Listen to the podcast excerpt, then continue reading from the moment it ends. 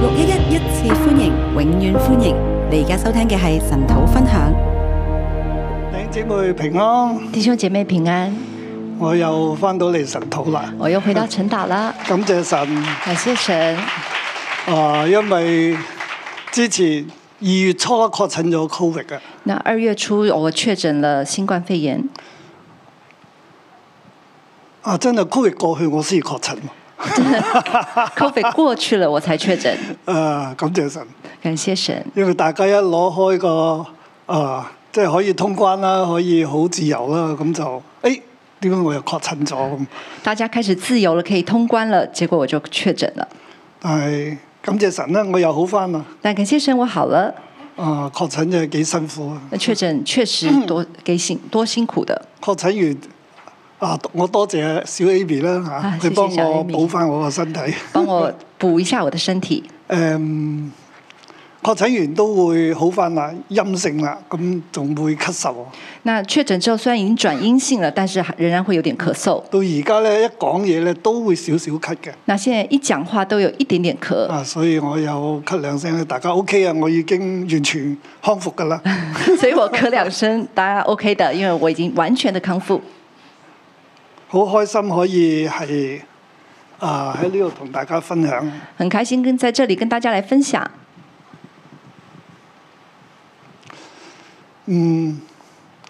今日翻返嚟又講約拿書最後一章。今天回来讲约拿书的最后一章，約拿書四章啦，约拿书其的實第約四拿書章。係講約拿嘅生平嘅描述啦，那约拿书是讲约拿生平的即描係述，呢個先知嘅生命。呢、就是这个先知的生命。個先知嘅生命，神要我哋學啲咩嘢呢？这个先知的生命，神要我们学什么以呢？至我哋今日以至于我们今天啊、作為一個基督徒，作为一个基督我哋徒嘅，生命應該點呢？我们的生命应该怎么样？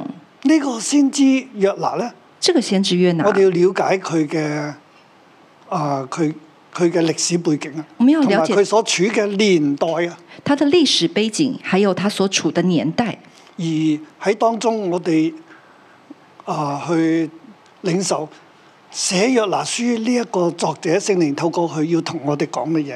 以至于我们来领受约拿书这个作者，神透过他要跟我们说些什么。其實同我哋好有關。其实跟我们很有关系。我哋首先要明白到先知約拿係咩人，我们首先要明白先知约拿是什么样的人。佢係一誒、呃、當時係以色列已經分裂為南國同埋北國啦。当时以色列已经分裂成为南国跟北国，嗯，佢係屬於北國嘅人，他是属于北国的人，即係以色列人。就是以色列人，誒、南國就係猶大啦。南国就是犹大。佢嘅出身應該係喺啊西布倫呢個地方，即係呢個支派所分派嘅地方。那他所出生的应该是西布伦支派这个地方，可能佢係西布倫人嚟嘅。可能是他是西布伦西人。布倫係以色列十二個支派當中嘅一個支派啦。西布伦是以色列十二个支派其中一个支派，佢嘅出生地應該都係靠近啊、拿撒勒附近。他出生的地方应该也靠近拿撒勒的附近。佢係應該咧就係誒喺北國以色列入邊作先知啊。他应该在北国以色列那边做先知。佢嘅先知預言呢，都係誒、呃而當時北國就係以色列，北國以色列咧就係耶羅波安二世呃当时作王，北国以色列就是耶罗波安二世作王，南國咧就係亞瑪謝，亚南国就是亚玛谢。係誒、呃、當時約拿嘅預言呢，佢就好愛以色列嘅，当時約拿的預言就是他很愛以色列，佢預言到耶羅波安起嚟咧要恢要復興啊，他預言到耶羅波安起來要復興，要收復好多失地啊。要收復很多的呢失個地就。係、啊、以賽亞書第十章嗰度記載到有關約拿嘅意願啦。這就是以賽亞書第十章那邊記載到呃約拿的預言，佢希望北國以色列繼續強大，他希望北國以色列繼續的強佢大，希望以色列咧安定繁榮，他希望以色列安定繁榮，佢希望以色列過去所失嘅地方咧，能夠不斷嘅收翻嚟。他希望以色列所过去所失去的，現在可以不斷的佢收希回望自己來。嘅國家成為一個強國。他希望自己的國家成為一個強國。有邊一個國家嘅百姓唔希望自己嘅國家強咧？係咪有？哪一國的百姓不希望自己國家強呢？約拿都一樣嘅。約拿也是這樣。嗯，啊呢、個係佢嘅背景，所以佢好愛國嘅，这是他的背景，所以他很愛國，好希望自己以色列國強盛。很希望自己以色列國強盛。但係耶羅波安二世啊，但耶羅波安二世，佢應該咧就係佢係北國以色列最後嘅嗰個前面第五、第六個皇帝嚟，他應該是北國呃前面第五、第六個皇帝即係最後嘅倒翻數上嚟咧，第五、第六啦。哦，至倒數第五、第六個皇帝。啊，即係以色列喺佢之後咧，就一路咧走向亡國噶啦。就是以色列在他之後呢，一路就走向亡國。佢之後慢慢幾個皇帝啦，去到最後咧，誒、就係、亡於呢一個嘅亞述帝國。就是他之後呢，幾個皇帝就亡於亞述帝國。嗱、啊你知道喎，現在約拿咧，佢係被神差去亞述嘅喎，你知道約拿現在是被神差去亞述，大家睇到嘛？大家看得到嗎？所以我哋先要了解約拿佢當時佢嘅年代啦。所以我們要先了解約拿當時的年代，從歷史嚟講，與啊、以色列猶大國有關嘅當地當時嘅強權啊，即係當時嘅霸主啊，就是了解當時以色列還有猶大當時的地主強權，喺亞洲即係中亞去到呢一個嘅嗯小亞細亞啦，從中亞到小亞細亞，喺當時呢個大嘅地區入邊，邊啲國家最強呢？在這個大的地區，當時這個大的地區裡面，哪一個國家最強？首先我哋要數嘅就係啊喺公元之前一千年左右，首先我們要數的就是公元前一千年左右，假如呢度係一千年啦，公元前一千年比如這裡是公元前一千年，就係、大衛帝國嘅興起啦。就是大衛帝國的興起，神讓以色列興起啊，神讓以色列興起，大衛建立佢嘅大衛王朝，大衛建立了他的大佢衛王接住掃朝，羅之後，他是接着掃羅之後，咁就南征北討啊，然後南征北討，啊就係、收得到好多地方，得到了很多地就建方，立大衛王朝。建立了大衛王朝係。啊哎以色列國入邊，所以我而家講以色列係未分裂之前嘅以色列國咧，係最強盛噶啦。所以我現在講的以色列就是還沒有分裂之前，那時候以色列好可最惜強佢之盛。後咧就係所羅門王啊，那後來，可惜他後來就是所羅門王，因為大衛自己嘅軟弱啊，因着大衛自己的軟弱，啊咁誒所羅門咧亦都承受咗一啲嘅問題嘅。所羅門也因此承受了一些問喺哎所題。羅門嘅時候，以色列國就分裂啦，嗯即係啊之後啊就分裂啦。所羅門之後，以色列國就分裂了。所羅門建殿好好啦，所羅門建殿啊很好大，衛所羅門王朝咧就係非常之強盛。大衛所羅門王的王朝是非常強盛。喺當時去到亞細亞、誒、呃中亞、小亞細亞、誒、甚至咧非洲各個地方，其實大衛國度咧係最強。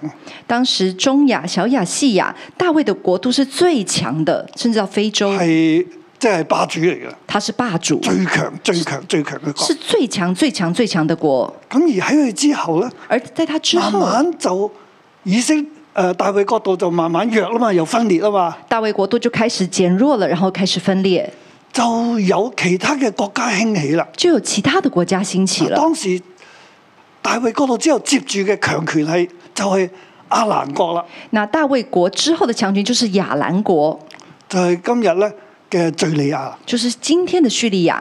我哋歷史上好熟悉嘅大馬色，我們歷史上很即係熟悉聖的，經歷史啊，你成日讀到大大馬馬色啊，就是聖經歷史裡面的大馬色，就係、阿蘭王啊，就是亞蘭王，佢就興起好犀利。他興起很厲害。咁而佢興起好厲害嘅時候咧，那當他興起很厲害的時候呢？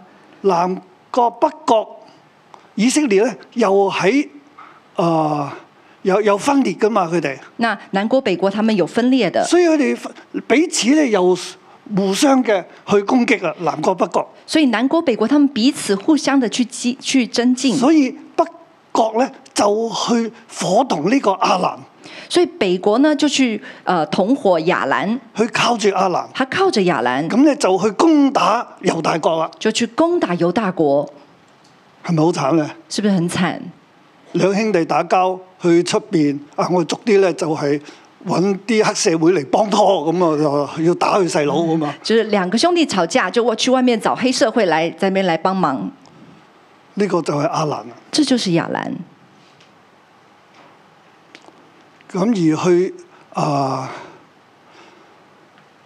歷史慢慢發展落咧，我哋睇到嗱，先講呢啲強權先。亞蘭之後啦，那历历史这样发展下去，先亞讲亚蘭兰，仲喺度啦。亚兰还在，但係呢個強權佢當時係最強啊，佢強過呢一個嘅以色列啦。这是当时最强的强权，他强过以色因为以色列分裂列咗嘛，因为以色列分裂了。咁就有另外一個角度就興起啦，那有另外一个国度就兴起了，就係、亞述帝國啊，就是亚述帝国。喺誒、呃、亞述帝國興起嘅啊、呃時候咧，在亚述帝国兴起其的實时一候個，亞述帝國點解會興起咧？为什么亚述帝国会兴起呢？約拿亞約拿嘅歷史話俾我哋聽，其實係神嘅興起，那约拿的历史告诉我们，其实是神兴起他，因為神要興起亞述帝國。因为神要兴起亚述帝国。佢以賽書入邊講到亞述帝國神誒、呃先知以賽亞入邊講佢咧就話神話咧亞述咧係我嘅棍，係我怒氣嘅棍，係我手中惱怒嘅杖。也因为在以赛亚书那边讲，亚述呢是神手中的棍，是他怒气的杖，係神興起亞述，是神兴起亚述，要嚟對付對付邊個咧？要来对付谁呢？對付北國以色列，就要對付北国以色列，因為北國以色列大大褻瀆神，因为北国以色列大大亵渎神，神定義要北國以色列滅亡。神定义要北国以色列灭亡。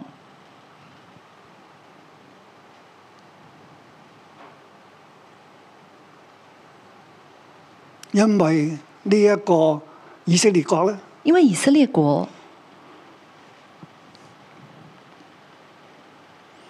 同阿蘭咧一齊打細佬啊！他跟亚兰一起打弟弟，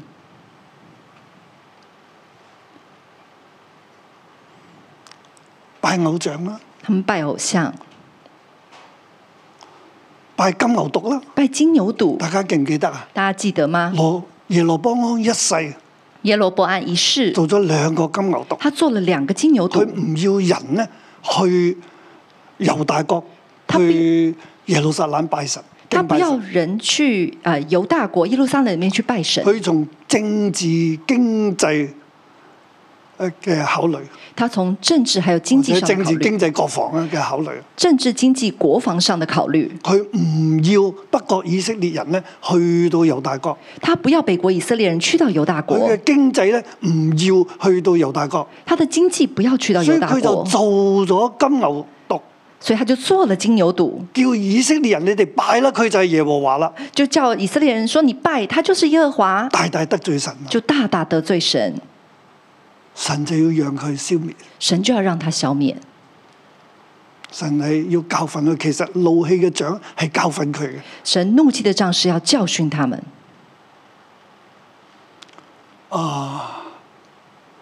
嗱，咁先講講埋亞述啦。是啊，我们把亚述也讲了，後尾我哋知道亞述都亡於亡國啦，那我们後來也知道佢亚述亡於也邊亡個？国，亡於巴比倫啦。他亡于谁呢？亡于巴比伦。嗱，巴比倫咧係誒呃又係猶大國又有問題啦。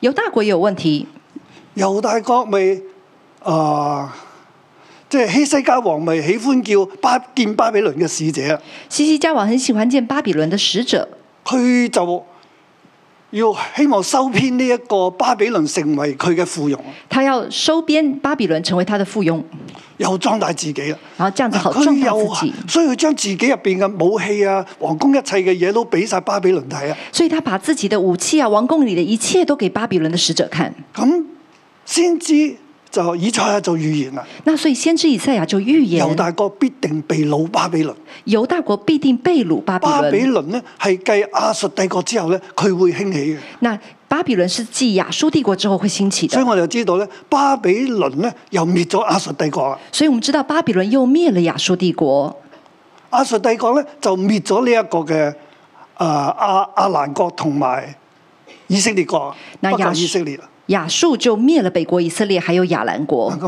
呢個就係巴比倫啦。这个就是巴比伦咁。喺巴比倫之後咧，那在巴比伦之嗯巴后比嗯呢？倫又係唔好噶嘛。巴比伦也是啊不好佢的，嘅誒國家政策咧係非常之壓制百姓，他的国家政策是非常压迫殘暴百姓、残暴，同埋對佢被佢征服嘅國家咧，佢係採取嚴謹嘅即係壓迫嘅制度。所以对于他们所征服的国家，他是采取非常严峻的制度，其實要佢哋滅族嘅，其实是想要他们灭族邊的。個反抗佢咧，佢就消滅邊個。谁反抗他，他就消滅谁。所以神都好唔喜歡巴比倫，所以神也很不喜欢巴比伦，但係因為希西家咁做咗啊嘛，但因为西西家如此巴做，比倫咧又興起啊。所以巴比伦又兴起。但係喺巴比倫之後咧，但在巴比伦之后，神就興起波斯帝國啦。神就兴起波斯帝呢、個国。時候猶大國已經被掳啦，这时候犹大国已经被掳了，被掳咗一段好長嘅時間添啦。是被了被掳了很长一段时咁就间有了，大利烏王嘅興起啊，就有大力乌王的兴起。咁佢就勝過咗呢一個嘅巴比倫啦。他就胜过了巴比伦。咁佢就佢嘅國家政策就係對外族人好寬鬆啦。他的国家政策是对外族人很宽松，所以就係讓以色列人咧歸回啦，所以让以色列人即係归被回，掳巴比倫嘅人咧歸回。就是被掳巴比伦的以色列人可以归回。啊，我再補充咧，我再补充，亞蘭咧就係、敘利亞。亚兰就是叙利亚，嗱喺地圖入邊你要睇咯喎，係咪？在地图里面哎以也要色看，列喺呢度啦啊以，色列在这边，埃及喺呢度啦，啊埃及在这佢哋边，從埃及出嚟，以色列就成為最大嘅帝國啦。他们就从埃及出来，以色列大成为卫最王大的朝帝啊国大卫王咁朝跟。住就有亞蘭啦。然后有亚兰，當佢哋以色列國分裂啦，亞蘭就興起啦。当以色列国分裂的时候，亚兰就兴起，咁跟住咧，誒、亞蘭即係敍利亞啦，亚兰就是叙利亚，跟住就係有亞述啦。然后有亚述，亞述咧就係喺啊敍利亞同埋呢一個嘅伊拉克今日嘅中間，呢、那亚述就在叙利亚还有今天的伊拉克的中间，個就係亞述帝國啊！这就是亚述帝国。喺地理好得意㗎，佢嘅興起嘅國家咧係按住住地理咁樣從以色列呢個地方一路行過嚟嘅，很特别是他们按着地理呢，从以色列这亚边兰一呢路这样过去，亚兰、跟住就亞述啦，亚述，啊跟住咧就係巴比倫啦，然后就巴比巴伦，比倫就係今日嘅伊拉克啦，巴比伦就是今天的伊拉克，跟住去到波斯帝國啦，然后到波斯帝国就，係現在嘅伊朗啊！就是现在的伊朗。大家有冇睇到啊？大家有看到吗？再過嚟應該係誒咁咯。啊，再再过去 咁呢啲我講笑啫。啊，这是讲笑但的，呢個同聖經歷史冇關啦，这跟圣经历史没有关即，係所謂聖經歷史，即係以色列啊、呃、猶大嘅歷史啊。就是跟以色列犹大的历史。咁頭先我想講嗰啲咧，啊都係完全同猶大國有關、以色列國有關。那我刚所讲的都是跟呃犹大国、以色列国有关的，所以喺伊朗嘅呢一個嘅波斯帝國咧，所以在伊朗的这个波斯帝国，佢我哋知道以斯帖喺呢度做皇后啦，我们知道以斯帖在那里做嚟皇緊后，今晚演啦。今晚就會演这个剧。大家聽完呢一段歷史咧，你都對啊《以斯帖記》咧有更多嘅了解。那大家听完这段历史，对以斯帖记就有更多的了解。啊，皇后啊，應該咁講咧，啊皇帝咧，即係波斯王就讓以色列人咧歸回啦，佢哋有三波嘅歸回啦。波斯王让以色列人有三波的归回，係咁啊，以色列又復興，佢哋又可以翻翻自己嘅地方。所以以色列又复兴，他们可以回到自己的地方。啊，呢、個係整個約有關約拿、有關猶大以色列嘅歷史。这是关于约拿还有犹大以色列的历史。咁約拿咧就係、身處喺耶羅波安二世嘅北國以色列。那约拿就身处在耶罗波安二世的以色列，神就叫佢去尼尼微，神就叫他去利尼尼维，即係佢喺呢度啦，就他在這裡，都係叫佢去亞述帝國。就叫他去亞述帝國亞。述已經興起緊啦。亞述已經正在嗱興我哋起今。日睇到亞述帝國嘅人都好多嘅，我們看見亞述帝國的人很佢話多，唔能分辨左右手嘅小朋友咧，都有十二萬人。啊，就是不能分辨左右手的小朋友呢，有二十二多萬人，又係啊，十二萬多人啦。十二萬多人。你乘一乘佢啦，係咪個比例？如果小朋友係百分之二十嘅話，你算一下那個比例我覺得啊，如果小朋友是二十 percent 的話，咁應該有幾多咧？那應該有多少人？就係、一個大城嚟嘅。就是它是一個大城，啊，亞述已經興起啦。亞述已經興起了。神就同約拿講：你去亞述啦，呃，神就跟約拿說：“你叫去亞佢哋述，悔改啦。叫他們悔改。啊，約拿咧就唔去喎，係咪？”約拿就不去，對嗱不啊我哋嚟對？呢度睇第一大段啦，我們來看第一第一大段節至到第五節啦。第一到第五嗱，我俾節，呢張聖經嘅題目咧係我給這張聖經的題目是：不要反抗神嘅安排。不要反抗神的安排。呢個係從反面嚟睇嘅，这是從反面來正面嚟看，睇咧，正面來看，其實呢個信息就我哋要信服神一切嘅安排。這個信息就是我們要順服神一切的安排。信服就係信服神一切嘅安排，順服就是順服神一切的安排神。掌權嘅。今年我哋神掌講權緊耶和華上升，神作王，神掌權，神一切嘅安排，人都係要服喺下邊。我們今年講神，呃，耶和華上升，神一切的安排，我們都要唔好服在因為某一啲神嘅的上情面，感、不要因為某一些的某一情啲感嘅、關係，某一些的關係，而我哋話神你嘅安排唔好。而我們講說神你的安排不好。嗱，約拿佢就覺得神嘅安排唔好啦，約拿就覺得神的安排不好，所以神即係佢喺啊北國以色列啊嘛，啊所以他在北國以色嗱呢列。個假設呢個以色列嘅地圖啊，啊，假設這裡是以色神列咧的叫地佢圖，話要去尼尼微喎，神叫他你要去尼尼微，其實就行過嚟呢邊啦，其實只是走這邊往尼尼微行，往尼尼尼尼微去，往中亞呢個地方去啦。就是往中亞這個地方去。今日嘅好多嘅 stand 啊，就係呢啲地方啦。很多的 stand 就在這個地方，啊！但係佢唔去，但他不去，佢往南他往南去到約帕，即係去到猶大地啦，來到猶大地，搭船搭船往他斯去，往他施就去，去西班牙啦。就去西班牙了。聽唔聽到啊？看得到嗎？嗱，佢抗拒神嘅安排，他抗拒神的安排，點解抗拒呢？為什麼抗拒呢因？為佢知道神係一個憐憫嘅神，因為他知道神是一個憐憫的神，神叫佢嚟到呢個地方，叫佢哋悔改啊。神叫他來這個地方叫這些人悔改。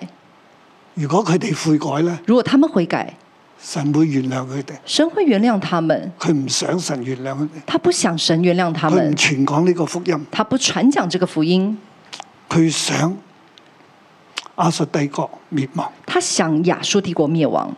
點解呢？為什麼？因為佢愛北國以色列。因為他愛北國以色列。亞述帝國亞述帝國係神手中怒氣嘅杖，是神手中怒氣的杖，要嚟攻擊北國以色列。要來攻擊北國以色列。神係咁安排，神是這樣安排的，先知知道，先知他知道，先知知道，先知知道，先知了解神。先知了解神。神你要用亞述帝國嚟對付我嘅國家，神，你要用亞述帝國來對付我的國家。先知話我唔做，先知說：“我不要做。神你自己做。”神，你自己做。佢走人，他就跑掉，走去西班牙。跑去西班牙。呢、個係約拿。這是約拿，嗱，呢個係神要同我哋所講嘅教訓。這是神要跟我們說的教訓。唔單止咁，不單止這樣，即係嗱，我哋睇一睇佢點點諗啦。我們來看看他怎麼想的。這是約拿大不喜悦，甚且甚發怒。這是約拿大大不悅且甚發怒。第一大段啦，一節至到第五節啦。第一大段一到五節，神赦免咗亞述啦， 神赦免了亞述，最終神用一安排一條大魚啦，係咪？神安排了一條大 魚，咁就佢要去去西班牙，神就興起風安排條大魚就擔咗佢就吐翻佢喺我上邊，约拿要去西班牙，神就安排有风浪，然后有大鱼把约拿带回佢就地死死上，氣咁就去啦。他就唯有去了。佢全講滅亡嘅信息啦，傳講滅亡嘅信息即係講滅亡信息啊！啲人仲快悔改 咁，他传讲灭亡之后，人就很快悔改了，咁神就赦免佢哋啊！而神就赦免他们啊了。約拿好嬲啊，约拿很生气，就禱告耶和華講啊：他就祷告耶和华我说喺本國，即係我喺誒北國以色列嘅時候咧，岂唔係咁樣講咩？我知道你有恩典有憐憫，唔輕易發怒，有豐盛嘅慈愛，且後悔不降所説的災，所以我急速逃往他施去。：“他说我在本国，就是北国以色列的时候，岂不是这样说吗？我知道你是有恩典、有怜悯的神，不轻易发怒，有丰盛的慈爱，并且后悔不是不降所说的灾，所以我急速逃往他失去。你果然係咁啊！你果然是这样。”要啊！現在求你取我的命吧，因為我死了比活着還好。耶和华，现在求你取我的命吧，因为我死了比活着好。我明知你會赦免佢哋啊，所以我就唔嚟。現在咧，你又捉到我嚟，佢哋又你又赦免佢，你不如殺咗我啦！嗯，我明知道你会赦免他們，現在我我不去，然后你又抓我来，我去讲了，你真的就赦免他们了佢。向我神死死了比發较嬲好，他就向神生气，用死嚟威脅。他用死来威胁。神就同佢講：他神就跟他你说這：“樣發怒合乎你麼？你这样发怒合乎理吗神同佢對話：？”神就与他对话：“你咁樣嬲啱唔啱呢？你这样生气对吗？嗱，我哋睇第二段啦。我们来看第二段。啊，未未第二段未住。於是約拿出城，就坐喺城嘅東邊，為自己搭一座棚，坐在棚的任下，要看看那城究竟如何。于是约拿出城，坐在城的东边，在那里为自己搭了一座棚，坐在棚的印下，要看看那城究竟如何。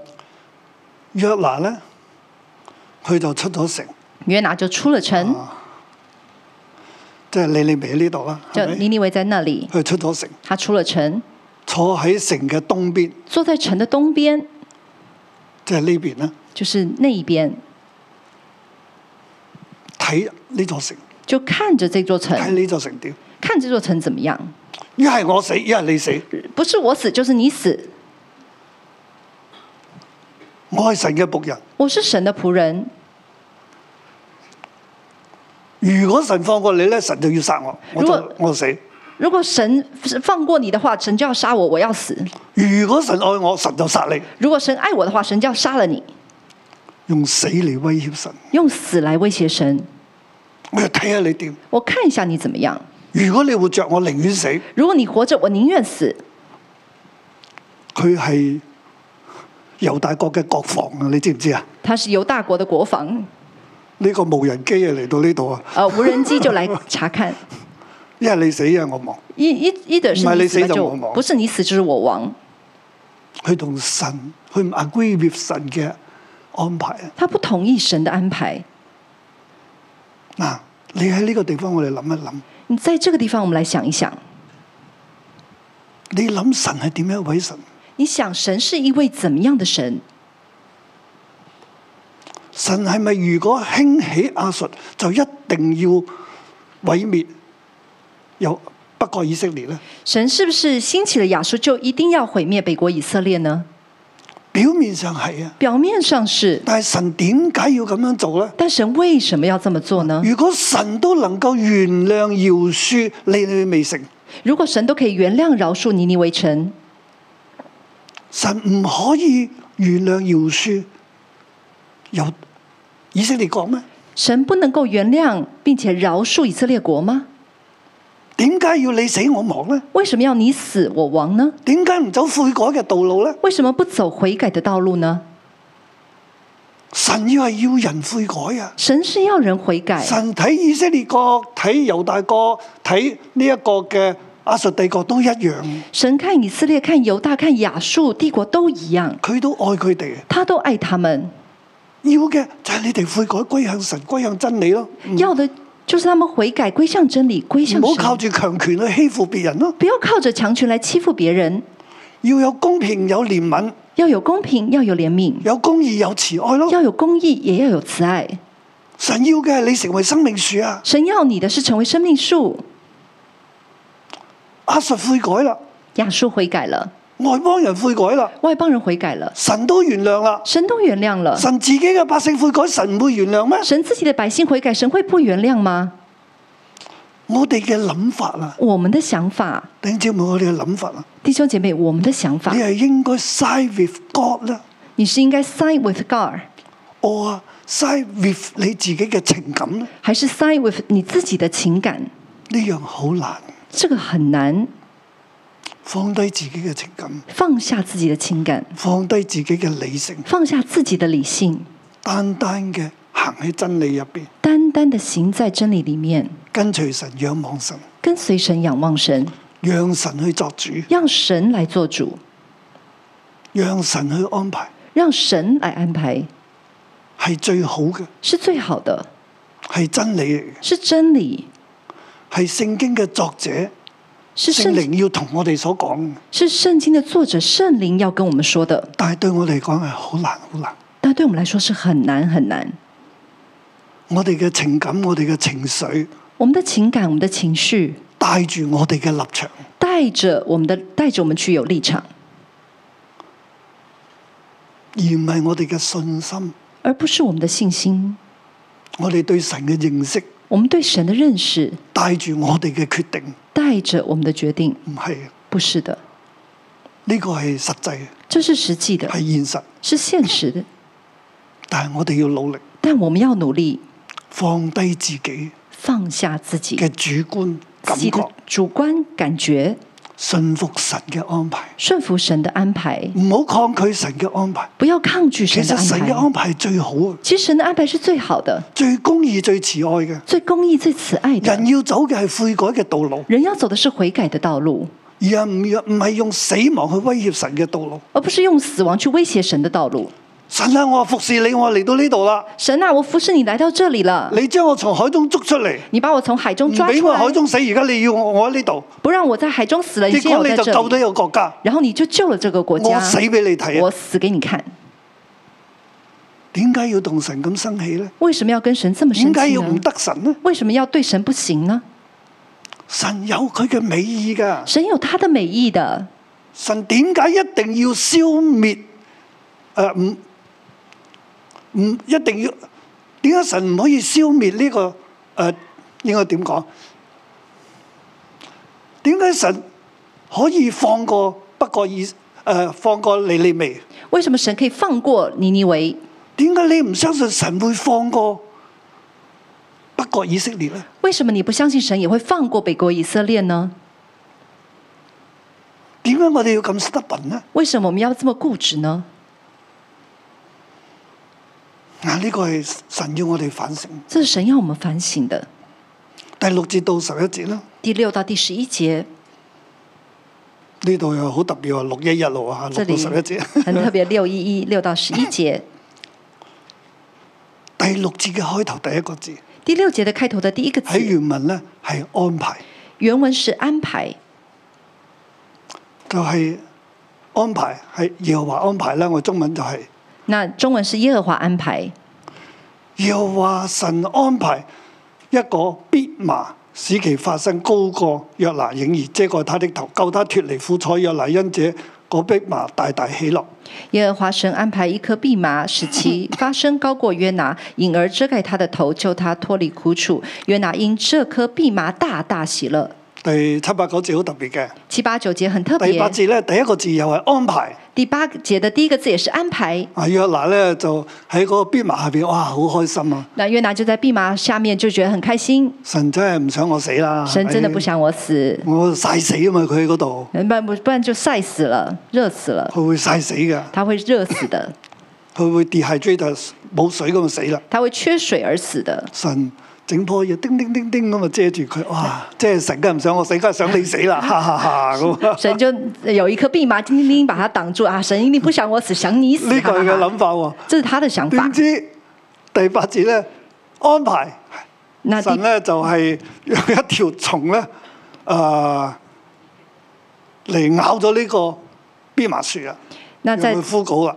就是神就安排一棵蓖麻树，然后有一棵有一棵虫子来把蓖麻树咬死了。哦，嗰棵蓖麻咚跌咗冧咗，然后那颗蓖麻就哦佢又就冇倒陰了喎，他就没有遮佢阴仲的坐喺嗰個地方，他还坐在那里，佢應該喺度絕食抗議嘅。他在那里绝食抗议，我死俾你睇啊！我死给你看。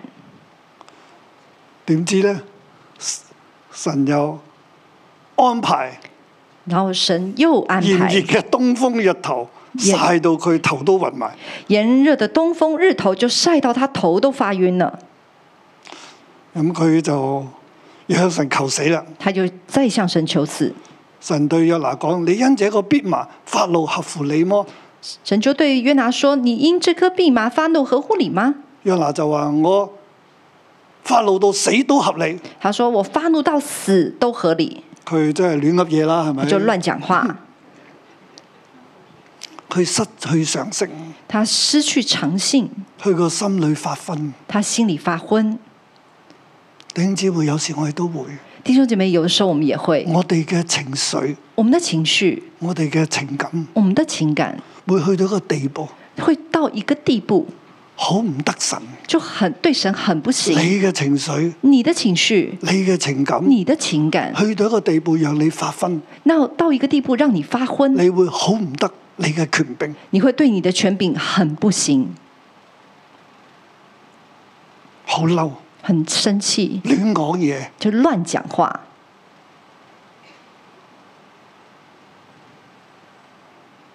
小心啊！要小心，唔好以為約拿係一個歷史人物而已，不要以为约拿只是一个历史人物而已，喺你入邊都有一個約拿，在你里面也有一个约拿，係聖靈同你講嘢，是圣灵在跟你说透话，過約拿嘅生命同你講嘢，透过约拿的生命对你说话你，都有可能係咁樣，你都有可能是这样，唔得神，对神很不行，唔得權柄，对权柄很不行，甚至以死威脅，甚至以死来要挟，嬲到死都係合理，气到死都合理，好冇理性，毫无理性，更冇信心。更没有信心，一個先知、喎，是一个先知哎、神所使用嘅先知啊，是神所使用的先知，但係點會去到咁嘅光景？但为什么会去到这样子的唔光係景約？拿會咁啊，你都會㗎。不止约拿会这样，你也会的。 我哋唔好覺得自己，哎，我一定唔會，不要觉得自己嗯，我我一定不好会，聽神話，我一定很听神的我话，好好信服，我很顺服，我好 nice，我很 nice，我 OK 嘅。我 OK。其實唔係嘅，但其实不是的，有某啲情況，我哋可能都會係咁。有某些情况我们可能也会这样子。神就同佢講啊，呢神就跟他一棵说蓖麻又唔係你種嘅，：“这个蓖麻又不是你种的，佢嘅壽命好短，一夜發生，一夜就枯乾。它的寿命很短，一夜发生，一夜枯干。哇！你都覺得呢棵蓖麻咁好，你你都 cover 佢，愛惜佢。你都你就觉得这个蓖麻很好，你很爱惜它，呢很個 cover 愛惜它原文係 cover 嘅意思，遮蓋佢。这个爱惜原文是 cover，意思就是遮盖的意思。你愛佢，你爱它，你珍惜佢。你珍惜它，你係要保護佢，你要保护它，或者你為佢承擔遮蓋就係承擔佢。或者你为它承担，遮盖就是承担的意思。少少嘅蓖麻，你都咁睇重，啊这么一颗小小的蓖麻，你都这样你看都重，願意為佢付代價，你都愿意为它付代价，何況者你你未大成，其中不能分辨左右手都有十二萬多人，何况这尼尼为大臣，其中不能分辨左右左手右手的有十二万並多人且有，許多牲畜。并且有许多牲畜。最後一句話：最后一句话，我豈能不愛惜呢？我岂能不爱惜呢？嗱，呢個係神最後一句話對約拿。这是神最后对约拿的一句话。你你未咁多人，尼尼为这么多人，我豈能不愛惜呢？我岂能不爱惜呢呢棵？小小嘅蓖麻你都咁愛惜啊！这颗小小的蓖麻，你都这么爱惜你，點可以咁 double standard 得咁離譜咧？你怎么可以有双重标准？你你可可以以这么睇离重谱，咁少嘅嘢，你会看重这么小的事，但係咁大咁多生命你卻唔睇重咧。但这么大这么多的生命，你却不看重我呢哋都係㗎？我们也是，我哋可以睇重好少嘅嘢，我们可以看重很小的事，但係佢神嘅心意但神的心意對你嘅權柄、对你的权柄、對你嘅組員，对你的组员，你可以好嬲啊，你可以很生气，嬲到失去理性，嗯生气到失去理性，我哋要小心。我们要小心。你可能係弱難嚟，你可能也是约拿，神都使用你服侍嘅，神都使用你来服侍好似約的，拿神使用佢成為先知嘅。好像约拿神使用他成为先你知，嘅服侍可以好大你嘅，的服侍可以很可以大好的，成功 啊可以嘅，很成功的，但係你可以有一刻咧，完全失去你嘅理性常性，但你可以在有一刻完全失去你的理性跟常性，你嘅感情你的感勝過情神嘅心意。胜过了神的心意。但係神聖靈同我哋講唔係咁，但圣灵跟我们说不是这样，神係 cover 我哋，神是 cover 我们，神嘅心意咧你唔知嘅，神的心意你不知道，但係神嘅安排你可以睇到嘅。但神的安排你可以看到。第一章嘅第十七節，第一章的第十七耶和哦華节，安排一條大魚。耶和华安排一条大鱼。第四章嘅七八九節，誒、第四章七八九节，呃、應該六七八節，应该是六七八，每一節咧都係神安排，每一节都是神安排，安排安蓖排麻蓖麻，安排一條蟲，安排一条虫，安排炎熱嘅東風日頭，安排炎热的东风日头。神赦免你利未人，神赦免尼尼为人，神安排一切。神安排一切。約拿約拿，约拿，约拿，你想唔想神赦免你嘅國家呢？你想不想神赦免你的国家呢？同你嘅國家傳一個信息，跟你的国家传一个信息：神都安排，神赦免你利未，神赦免尼尼神为，都可以赦免我哋，神也可以赦免我们。我哋悔改啊，我们悔改，我哋歸回啊。我们归回，神愛惜我哋，啊神爱惜我们。神岂唔會愛惜我哋嘅生命？神岂不愛惜自己嘅兒女咩？呢神岂不愛惜我们他自己的儿女呢？條先係我哋要行嘅路，这才是我们要走的路。神嘅仆人啊，神的仆人呐、呢條先係我哋要行嘅路，这才是我们要走的路。唔好唔得神嘅心意。不要很不行，神的神叫心你意往東，神叫你往东，你就往西。你就往西。我哋要信服神嘅安排，我们要顺服神的安排。神安排你嚟，你你未，你就嚟啦，神安排你来尼尼维，你就来，唔好走去他先。不要走去他施。神安排施施恩俾你，你未，我哋信服啦。神安排施恩给尼尼维，我们顺服。神係公平嘅神。神是公平的神，神之所以會興起尼利微，神之所以会兴起尼其尼维實，係因為北國以色列嘅罪。其实是因为北国以色列的罪。問題係我哋嘅罪，问题是我们的罪，我哋唔去對付自己嘅罪，我们不去对付自己的罪，我哋卻去對付神要興起嘅人。我们却去对付神要兴起的人。我哋其實係對付神，我们其实是在对付神，反抗神。反抗神。弟兄姊妹，我哋今日喺我哋嘅大嘅局勢當中，弟兄姐妹，在今天我们大的局势我当哋要中，思想我們要思想約拿喺歷史嘅洪流入邊啦，係咪？约我拿哋睇在到啦，历史的洪大流里衛帝面，國、大卫帝国、阿阿啊蘭帝國、亚兰帝国、阿述帝國。亚述帝國，再有呢一個嘅巴比倫帝國，然后在巴比伦帝国，佢喺呢一啲嘅帝國當中，他在这些的帝国当先後中的興起先后的兴起。今日我哋嘅歷史都係今天我们的历史也是如此。第一次世界大戰、第二次世界大戰，第一次世界大战、第二次世界大战嚟，到而家中美嘅，来到现在俄中美，仲有俄國，还有俄国，仲有聯合國，还有联合国，仲有歐盟。还有欧盟。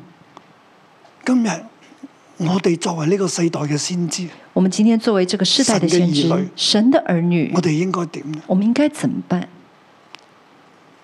約拿嘅信息係不要抗拒神嘅安排，约拿的信息是不要抗拒神的安排，信服神，顺服神，神一定有美意。神一定有他的美意。睇表面呢，我哋睇唔通嘅好多嘢，看表面，我们是很多事情看因不為我通哋的喺，歷史當中。因为我们在历史当中，但我哋相信歷史喺神嘅手中，但我们相信历史在神的手中，神安排一切，神安排一切，神安排噶，神安排的，神冇失控噶，神没有失控，係你以為失控咋？是你以为失控。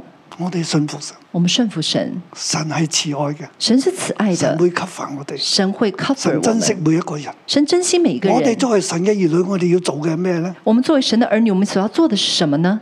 我哋勸人悔改，我们歸劝向人神；悔改，归向神；勸你你未悔改，歸向神；劝林尼为悔改，归向向我哋神；本國嘅百姓悔改，歸向神。劝我们本国的百姓悔改，归向神。神就珍惜我哋，神就珍惜我们，需要理會邊個國度掌權。需要理会哪一个国度掌权。我哋深信我哋嘅心中係耶和華神基督嘅國度掌權，我相信在我们心中是耶和华神是基督的天国上的度掌权，是天上的国度但。係地上嘅國度呢，但地上的国度每個呢？國度都有佢自己背後嘅權勢，每个國度都有他自己背后的权势神，會有安排，神会有安排，我哋就信服。我们就顺服。去到啟示錄咧，我哋就係提到咧，我哋要從巴比倫出來，在启示录提到，我们要從巴比伦出來，離開巴比倫大城，離開巴比伦大城，就唔好同巴比倫一大城大淫婦一齊嚟抗拒神，就不要跟巴比伦的大淫妇一起来抗拒神，唔好跟從大淫婦，不要跟從大淫唔妇，好跟從罪。不要跟從罪，好似約拿，佢要勸自己嘅百姓脱離罪一樣，好像约拿要勸自己的百姓脱離罪一樣。呢、個係真理，这是真理，呢、個係我哋幾時都要咁樣做。这是我们什么時候都要做的。有耳可聽嘅就應當聽，有耳可聽的就應當聽，聽得明白嘅你就去行，聽得明白的你就去行，聽唔明白嘅唔緊要，繼續禱告啦。聽不明白的没關係，繼續禱告，求主幫助我哋，求主幫助我们阿。明。阿门。让我们一起站立，我们一起来赞美满有恩典慈爱的神，他的慈爱比生命更好。哈利路亚。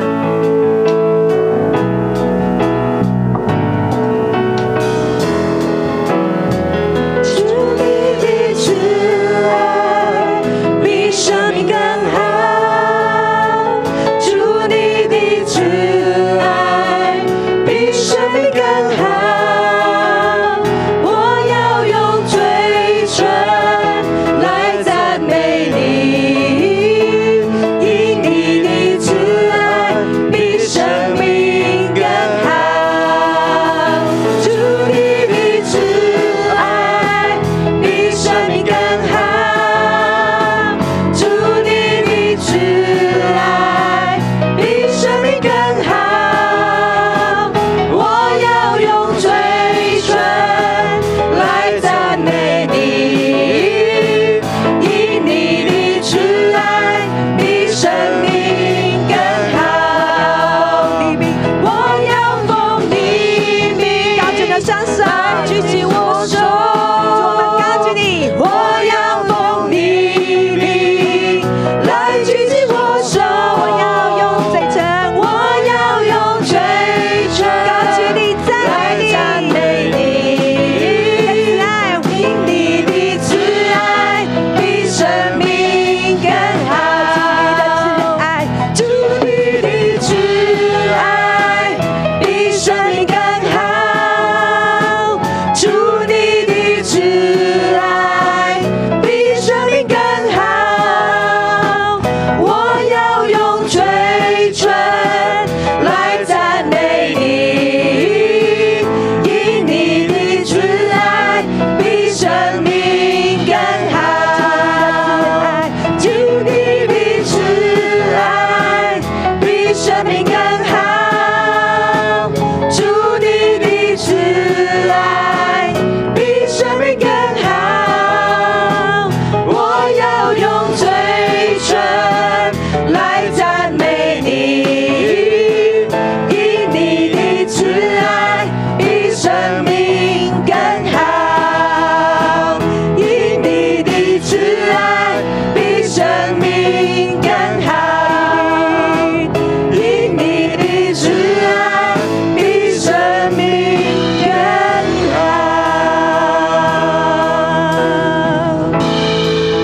主啊，你的慈爱比生命更好。主啊，谢谢你。主啊，谢谢你的恩典，谢谢你的怜悯，谢谢你的慈爱。你的慈爱比我们的生命更好。主，我们谢谢你，主，我们今天要来到你的面前，再一次把我们生命来献给你。主啊，我们都是约拿，主要啊求你来怜悯我们，主，我们愿意将我们的眼光，将我们的心思，都完全的与你一起连接。我们要有你的眼光，主，我们要有你的心思。主，我们愿意放下我们自己。主啊，我们要顺服你。主，我们要单单的来顺服你。主，啊我们感谢你。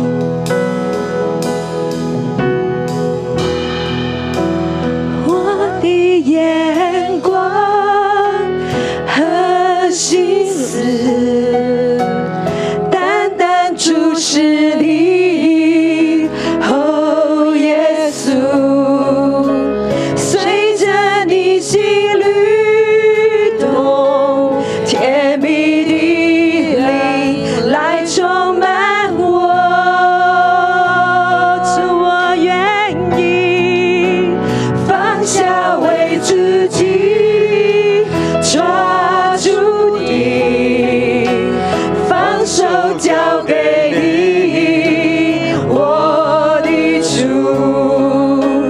我愿使你欢喜，对你的爱不断永留，我生命。我生命气息全然为你，如同香膏倾倒，无悔的付出，只愿你心的满足。主，我们愿意顺服你的安排。我生命气息全然为你，如同香膏倾倒，全心来献上最深刻真挚的爱。我的眼光和心思，单单注视你，哦，耶稣，随着你心律动，甜蜜的灵来充满我，主你真理的灵来充满我们，主我们愿意。放下为自己，抓住你，啊主我们全然将我们自己放手交给你，主啊，你是我们心思的主，我愿使你欢喜，对你的爱不断永留。生命气息，我生命气息，全然为你，全然为你，如同香膏倾倒。无悔的付出，只愿你心的满足。我们只愿你心的满足，我们愿意。我生命气息全然为你，单单顺服你，如同香膏倾倒，全心全心来献上最深刻真挚的爱，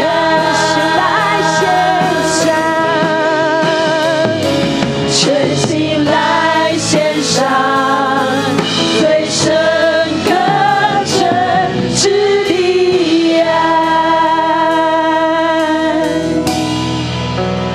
我生命气息。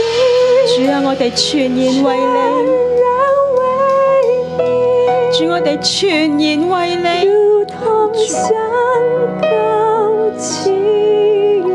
主我哋渴望单单嚟跟从你，无悔的付流出主啊，呢个系我哋嘅自心，愿你心的满足，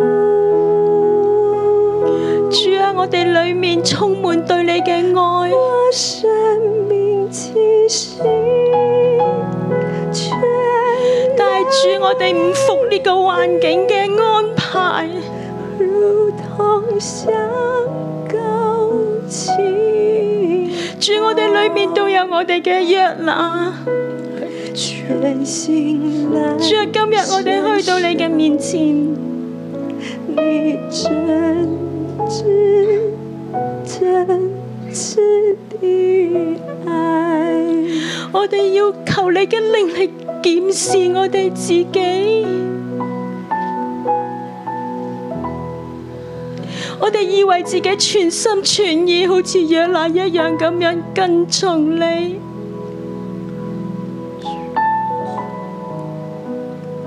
我哋系你拣选嘅，但我哋里面充满自意。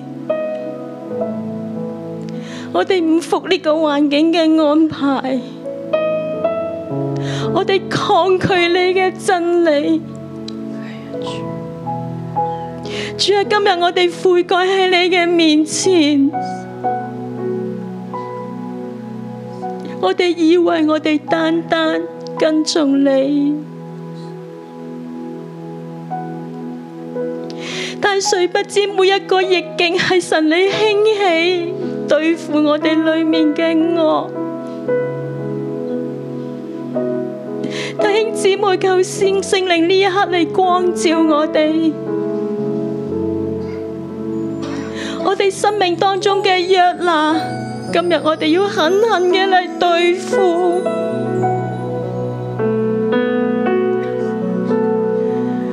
主，我哋見到人，我哋有不滿，失去我哋嘅理性。我哋對神埋怨，對權柄亂講嘢。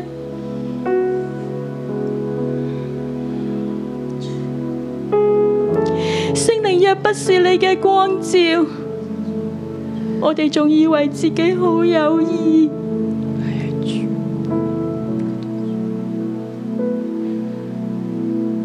我哋就覺得點解你容許呢啲事發生喺我身上？我哋唔服。主啊，呢、個就係我哋。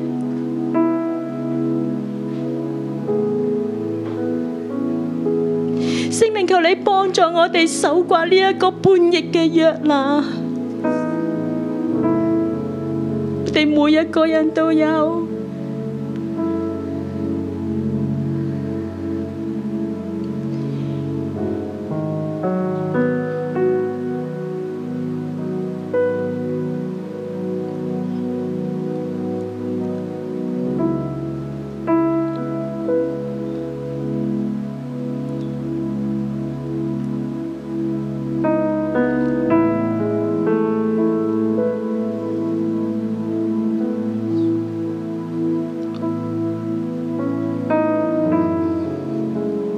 主啊，我哋喺你面前，主我哋唔係真認識自己。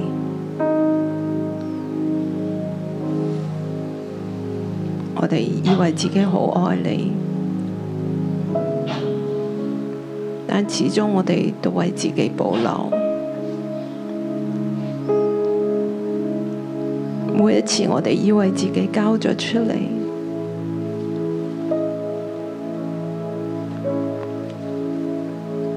但係始終，我哋真係人，我哋真係軟弱，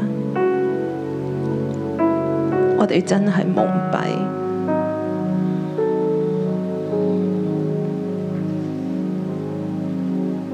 主啊，求你幫助我哋。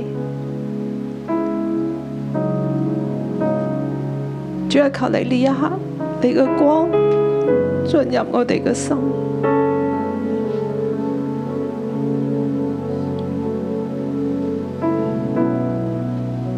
無論係情感，或哋嘅心思意念。主啊，都求你呢一刻，主啊，你嚟同我哋講嘢，唔好放過我哋，因為我哋唔願意，唔願意做你嘅救約啦。主啊，喺呢個時刻。我哋知道我哋每一個人都係你所揀選，我哋每一個人都帶着使命，主我哋唔願意偏離。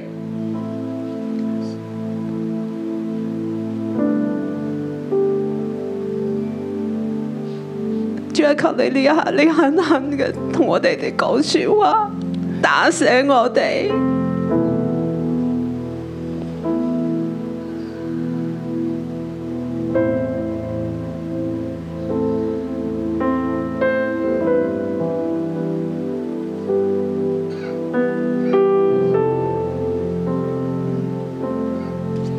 阿伯父，多謝你讓我知道，我哋作男人，作家中嘅頭，我哋冇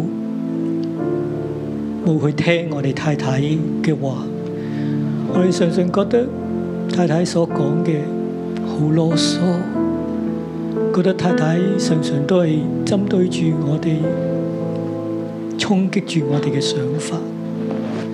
卻不知我哋只係專注喺做事情，我哋忽略對太太、對家庭、對兒女嘅感覺。久而久之，我哋會將我哋嘅耳朵關閉，我哋專注喺時事，專注喺自己嘅內心，我哋拒絕溝通。拒絕聆聽，亦都拒絕互動。神啊，求你赦免我哋作丈夫嘅，主我哋冇服在神你嘅安排，冇服在神你為我哋所預備呢個嘅配偶幫助者，我哋不斷嘅抗衡，不住嘅抗拒，帶嚟自己，帶嚟家庭。帶嚟兒女有好多好多嘅虧損。父啊，求你赦免我哋作丈夫。主啊，我哋都錯啦。主啊，我哋都錯啦。求你赦免我哋作丈夫。我哋要服起神你嘅安排，服起神你為我哋預備嘅一切。主啊，我哋需要你。主啊，我哋需要你，主啊，你嚟幫助我哋，我哋唔要我哋入邊嘅藥啦，我哋唔要我哋嘅情感，我哋嘅感覺去攔咗我哋對你嘅愛，對你嘅跟從。主啊，你赦免我哋，我哋叛逆，我哋唔能夠好好嘅去聽權柄嘅教該。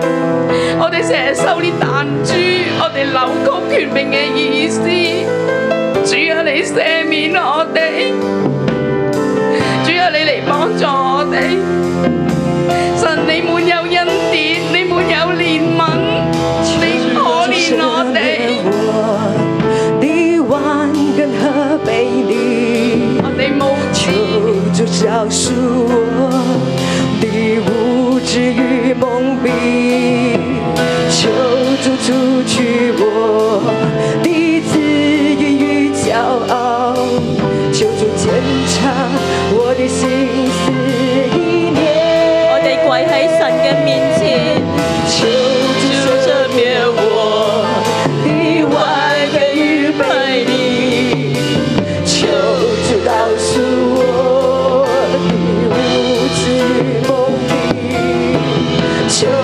的无啊啊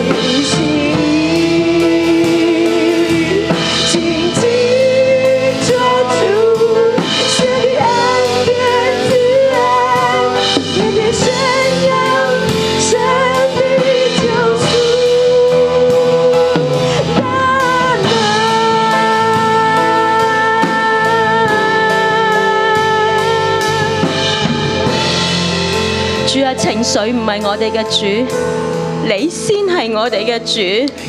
主啊，幫助我哋甘心樂意順服我哋每一個面對嘅艱難，每一個喺我哋生命當中出現嘅事情，都係於我哋有益。主啊，除去我哋內心一切嘅叛逆、唔信服、敵擋你。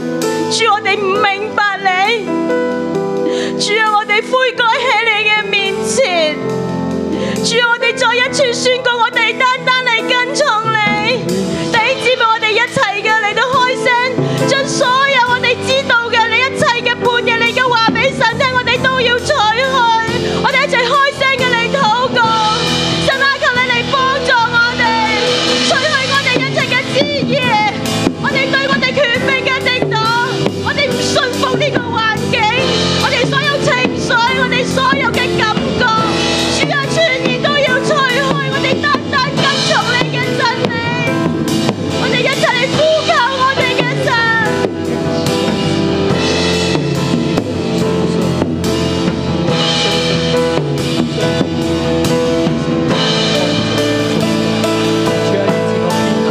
主啊，求你赦免我哋，主啊，你求免，求你赦免我哋嘅自義自私，主啊，我哋貪愛世界，主啊，你求你赦免我哋，主啊，我哋咧真係唔明白你嘅愛係何等嘅長闊高深，主啊，我哋唔知道你嘅心意，你不願一人沉淪，主啊，你願意人人都得救，主啊，我哋嘅愛係唔夠啊，主啊，我哋嘅愛真係太窄啦，我好狹窄啊，主啊，求你啊，主啊，你嘅愛，主啊，你傾到喺我哋嘅身上，主啊，你愛我哋，但係主啊，我哋嘅生命咧，合我哋活唔不出你嗰種新娘，主啊，靠你咧，主啊，你繼續嚟，主啊，你擴張我哋，主啊，靠你繼續嚟擴張我哋。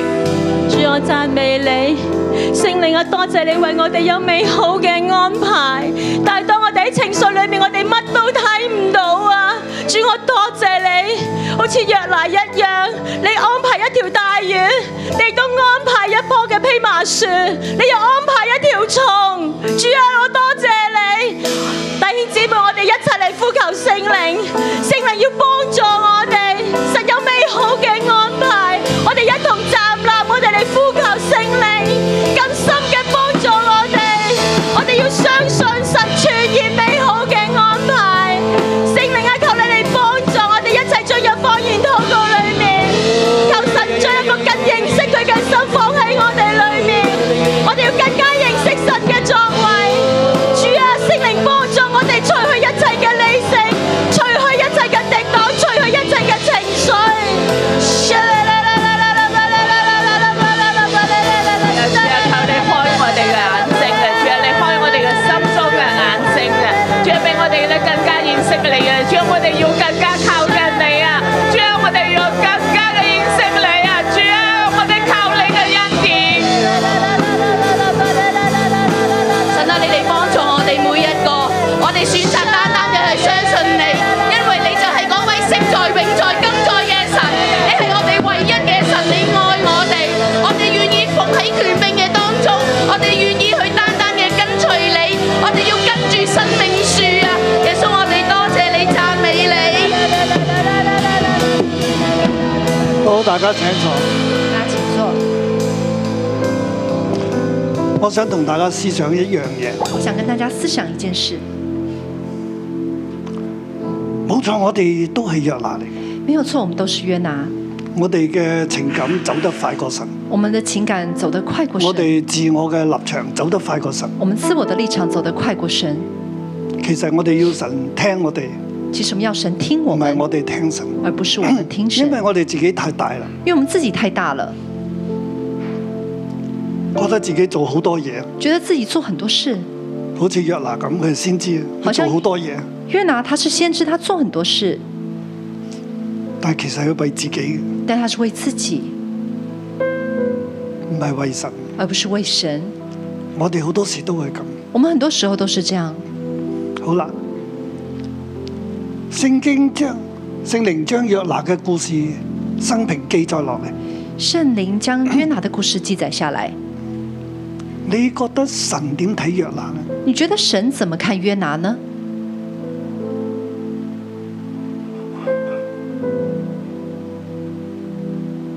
冇記載啊。没有记载。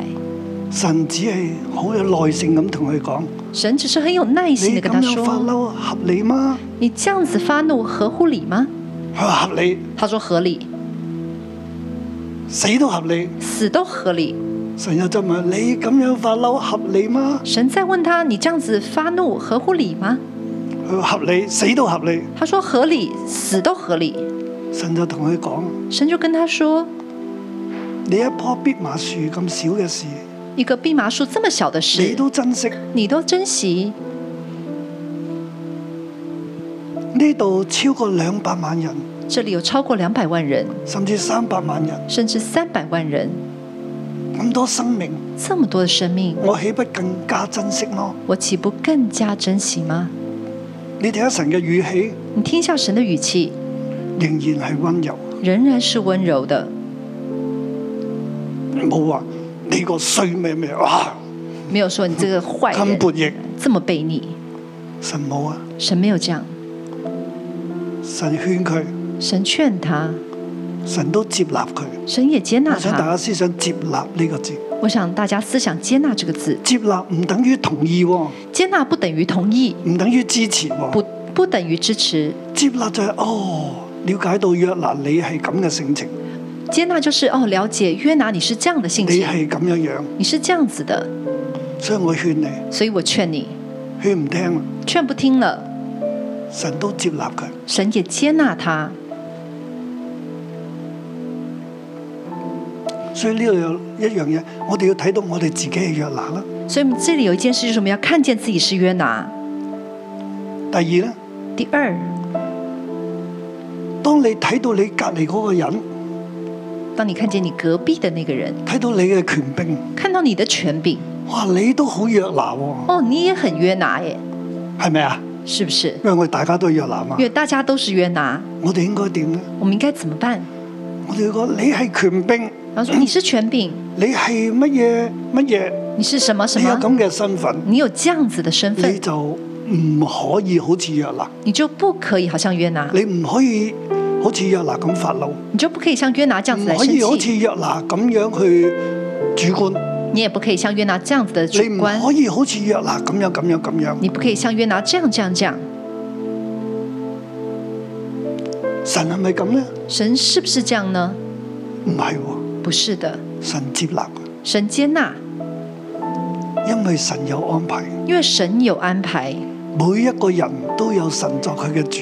每一个人都有神做他的主，所以如果佢係你嘅權柄，係你只管信服。所以如果他是你的权柄，你只管顺服。呢度信服呢，唔等於係哇你就要啊完全支持同意。呢、这个顺服不代表你要完全支持同意，個信服就係你仍然喺佢下邊，这个顺服就是你仍然在他的下以面，佢為你嘅權柄，以他为你的权柄，你要接納。你要接纳，因為神都接納佢，因为神也接纳他。點解你唔接納佢呢？为什么你不接纳他如呢果？神唔接納我哋，我哋個個都死晒啦。如果神不接纳我们，每个人都死了。當你見到你嘅屋企人，当你见到你的家人，甚至你嘅小組長甚至你的小组长都好弱難嘅時候，都很冤拿的时候，該講嘅我哋可以講，该讲的我们要讲，但係我哋要接納嘅但我们要接纳，係神嘅安排。是神的安排。神咁安排，神都接納，神有佢嘅美意，神这样子安排，神都接纳，神有他係的哎我美哋睇意，唔到嘅。是我们看不见的。阿 Man，阿门。